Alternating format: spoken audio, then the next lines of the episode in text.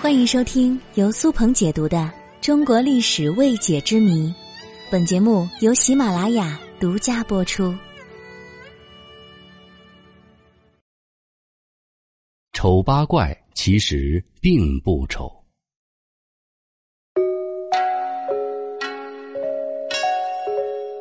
我们在形容一个人很丑的时候，都会用到一个词，那就是“丑八怪”。但是你想过吗？为什么是丑八怪呢，而不是丑九怪、丑十怪呢？今天我就和大家来说说丑八怪的来历。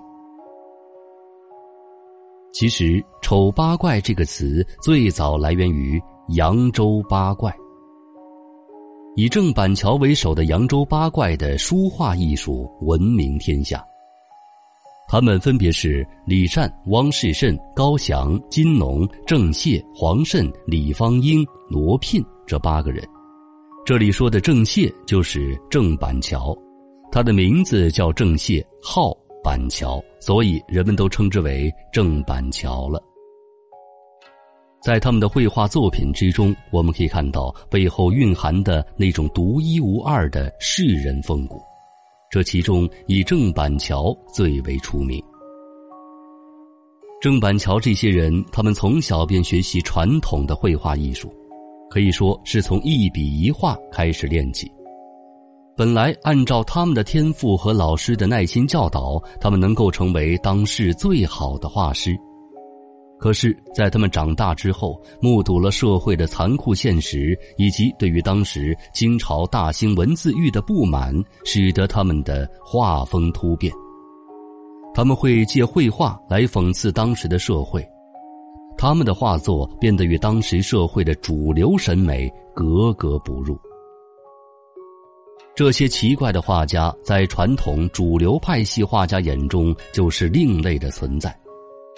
一些当时主流画家认为，郑板桥这些人从小读着圣贤书，学习绘画技巧，如今变成了这个样子，简直就是离经叛道。所以呢，他们的画作被上流贵族和正统画家称之为丑作。但是民间百姓却不这么认为，因为郑板桥等人的绘画虽怪，但却并不脱离实际。他们的绘画反映生活，抨击丑恶，讽刺时事，推陈出新，这就受到了广大百姓的喜爱。所以在民间的风评之中，郑板桥这些人被称呼为“扬州八怪”。